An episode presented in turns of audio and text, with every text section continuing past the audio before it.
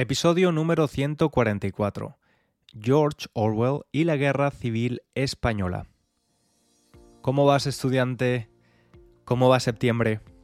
Imagino que ya ha vuelto la rutina habitual a tu vida. Se acaba el verano y probablemente también empezarás a dedicarle un poco más de tiempo a tu español. Hoy el título del episodio es bastante claro, sabes de lo que vamos a hablar y de quién vamos a hablar, y te aseguro que es una historia muy sorprendente. Ya sabes que puedes usar la transcripción gratuita del episodio y las flashcards de vocabulario que te ayudarán a memorizar las nuevas palabras y expresiones que aprenderás hoy. Solo tienes que ir a la página web www.spanishlanguagecoach.com. Si eres de esas personas que con septiembre busca una nueva forma efectiva de mejorar su español, con una estructura y creando una rutina, y te gustaría hacerlo conmigo y el resto de estudiantes, puedes inscribirte en mi curso online Español Ágil. Hasta mañana, día 15 de septiembre. Mañana cierran las inscripciones y no abrirán de nuevo hasta el próximo año 2024. Me preguntan muchas veces si el curso es completamente en español. Y sí, efectivamente todo lo explico en español, como en este podcast. Y nadie tiene ningún problema para entender las lecciones, porque son videolecciones y hay un apoyo visual que ayuda a interiorizar todo lo que te explico. Además, hay subtítulos en los vídeos si lo necesitas. Y si tienes alguna duda sobre la lección, puedes dejar un comentario preguntándonosla a Lidia o a mí. Es decir, no estás solo o sola. Hay dos profes de español con experiencia si lo necesitas. Y otra pregunta habitual es si hay una fecha determinada para empezar y acabar el curso. Y la respuesta es no. Puedes empezarlo y acabarlo cuando quieras. Cuando te inscribes, tienes acceso para siempre. Y ahora sí, empezamos con el episodio de hoy. Te voy a dar un nombre, a ver si te suena, a ver si te resulta familiar. ¿Has oído hablar de Eric Arthur Blair? Puede que no. Eric Arthur Blair fue un escritor, periodista y ensayista británico, entre otras cosas. Fue hijo de un funcionario británico. ¿Y recuerdas que es un funcionario?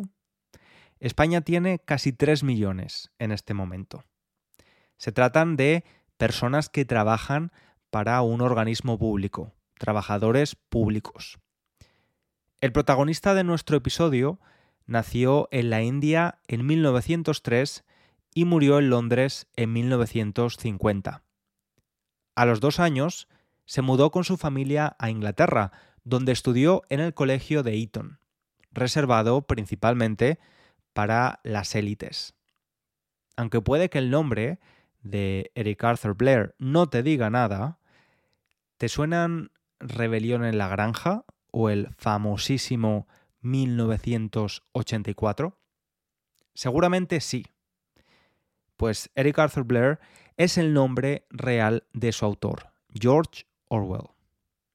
Ya sabes que algunas de sus obras, como las que te acabo de mencionar, pertenecen al grupo de las más icónicas del siglo XX. Su biografía también es muy intensa, desde joven. Después de graduarse en Eton, decidió irse a Birmania, donde había nacido su madre, aunque fuera de ascendencia francesa, para unirse a la policía imperial. Después de cinco años lo dejó, lo abandonó, y su experiencia birmana hizo que desarrollara un gran odio hacia el imperialismo. Al volver a Inglaterra, llegó a vivir un tiempo en la indigencia, en la pobreza. Y precisamente el libro Sin Blanca en París y Londres lo publicó con el seudónimo George Orwell para no avergonzar a su familia. Sin Blanca quiere decir sin dinero, arruinado, en la ruina. Para su seudónimo eligió George porque era el santo patrón de Inglaterra, San Jorge en español, y Orwell como el río que pasa por Suffolk, donde pasó parte de su vida. George Orwell, además de escribir libros conocidísimos, acuñó, es decir, inventó muchas palabras y expresiones nuevas, entre ellas Gran Hermano, telepantalla o Guerra Fría. Él empleó este último término en su ensayo Tú y la bomba atómica, en 1945, a finales de la Segunda Guerra Mundial, cuando la amenaza nuclear era más que posible. Y posteriormente el término se fue popularizando y ha llegado hasta nuestros días. Pues precisamente vamos a hablar de Orwell y la guerra, pero no la Guerra Fría, sino la Guerra Civil Española. Porque este escritor también trabajó como periodista y documentó, entre otras cosas, la dura vida de los mineros del norte de Inglaterra. Por eso podemos pensar que su relación con la guerra civil española sería la de corresponsal de guerra, un periodista que informa desde el, desde el mismo país donde el conflicto está pasando. O sea, probablemente pensaríamos que vino a cubrir el conflicto para medios de comunicación británicos, pero no, no fue así. Aunque al final sí que acabó escribiendo sobre la guerra civil, parece que esa no fue su principal intención. Más bien, esas obras llegaron de rebote, debido a la necesidad de hablar sobre lo que había vivido. Cuando decimos que algo pasa de rebote, es que lo hace de forma indirecta o por casualidad, sin ser buscado. Algunos de sus escritos sobre este asunto son Homenaje a Cataluña y otros textos como Recuerdos de la Guerra Civil Española. Entonces, si no vino como corresponsal o escritor, ¿cuál fue su relación con la guerra civil? Pues lo cierto es que fue una relación muy, muy directa. A finales de 1936, en una visita a un amigo suyo en París, le confesó que iba a ir a España a matar fascistas, porque alguien tenía que hacerlo. Su idea era la de alistarse, inscribirse, como voluntario para defender sus ideales, y no simplemente para cubrirlo como periodista o inspirarse como escritor. Y George Orwell hizo lo que le había dicho a su amigo en París, venir a España a luchar contra el bando fascista. El 26 de diciembre de 1936 llegó a Barcelona y su intención era quedarse hasta el agosto del año siguiente. No fue el único voluntario británico en las brigadas. De aquellos voluntarios ingleses, no todos pertenecían a la misma clase social ni a la misma tendencia política, pero parece que sí que tenían en común que querían luchar contra el avance del fascismo que suponía el bando nacional, o sea, Franco y compañía.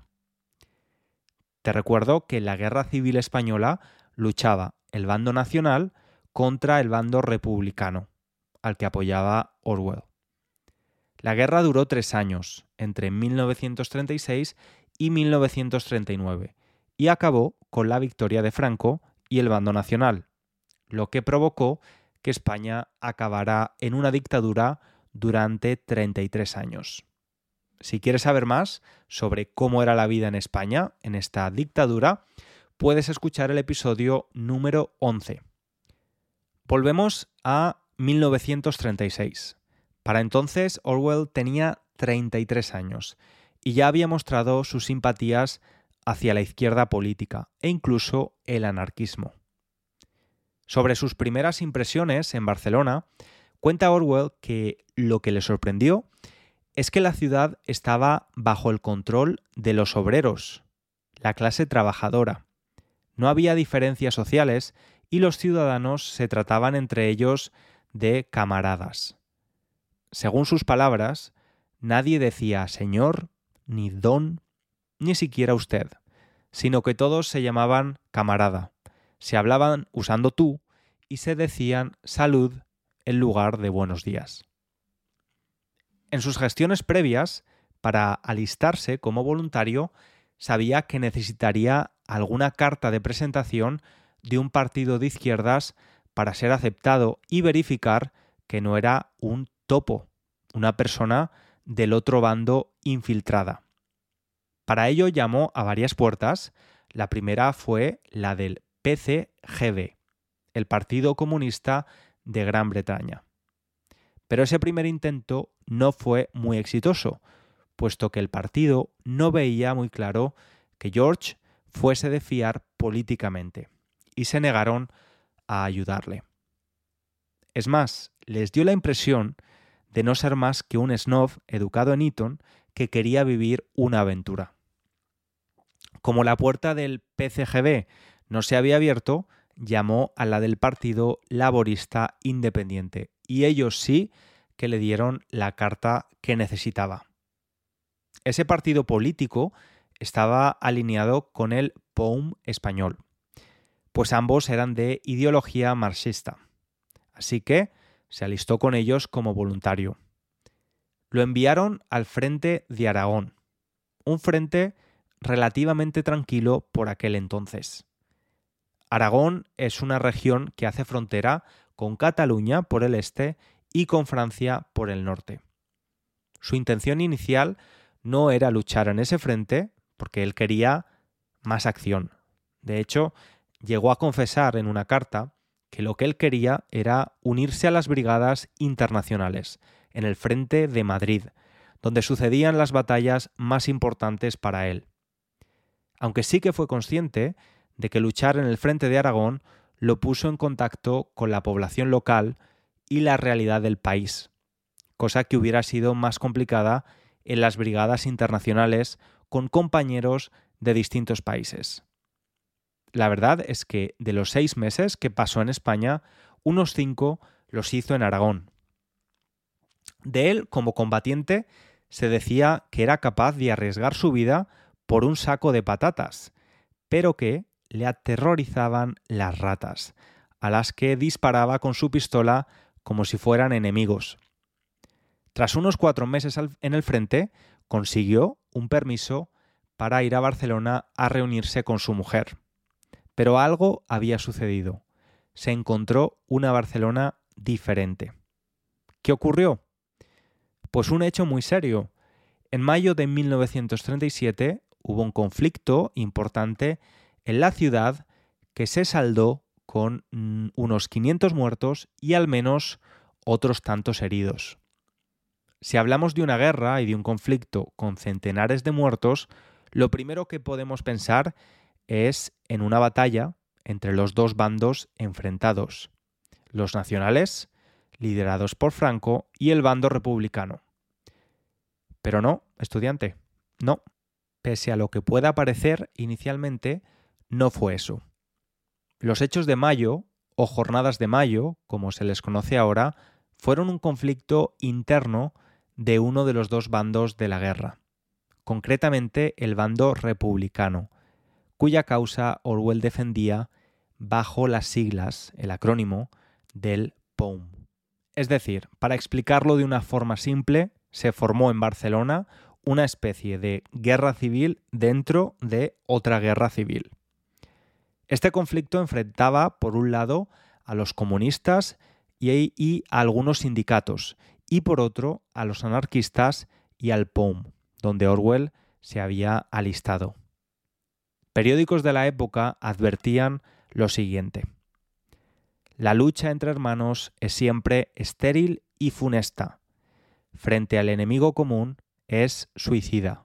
Uníos, trabajadores pero los trabajadores no siguieron esa recomendación esos primeros días de mayo de 1937 en Barcelona.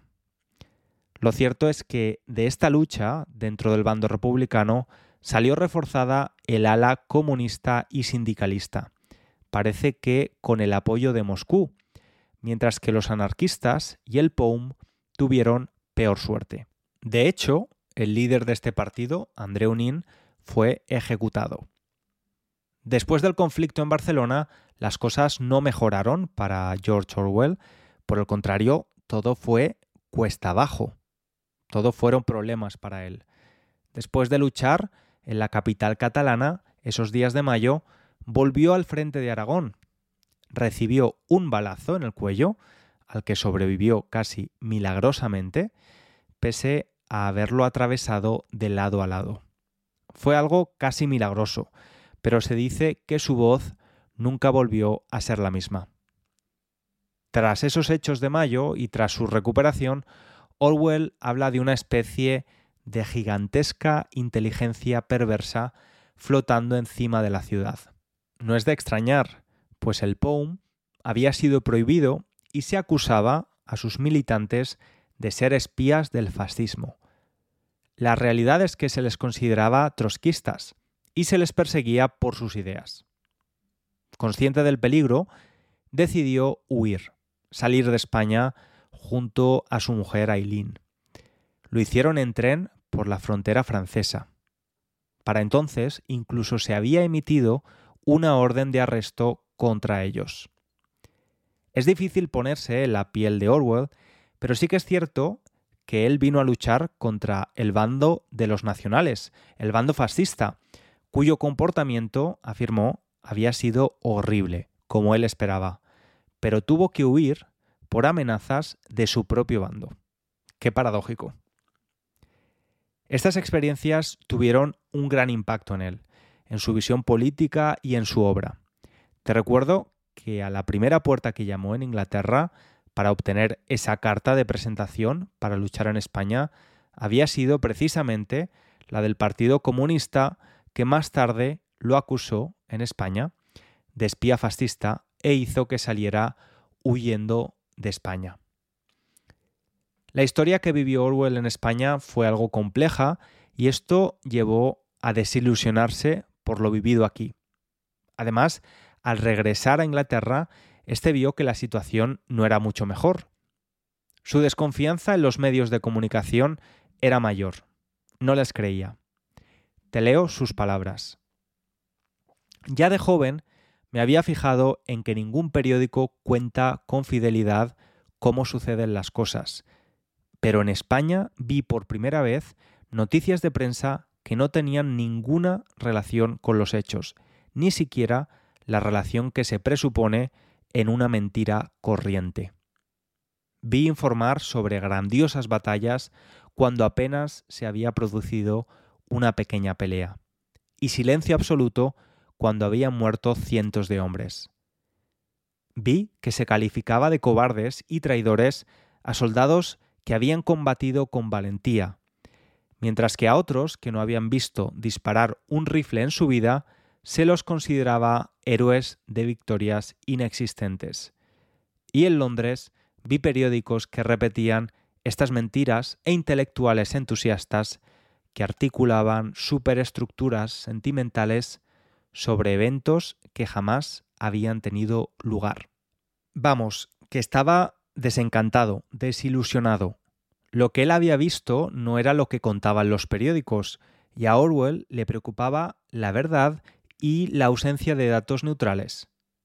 Esos datos que nadie se atrevería a poner en duda. A los siete meses de regresar a Inglaterra, escribió Homenaje a Cataluña, que se considera una crítica al estalinismo. En este libro cuenta las experiencias vividas en la guerra civil.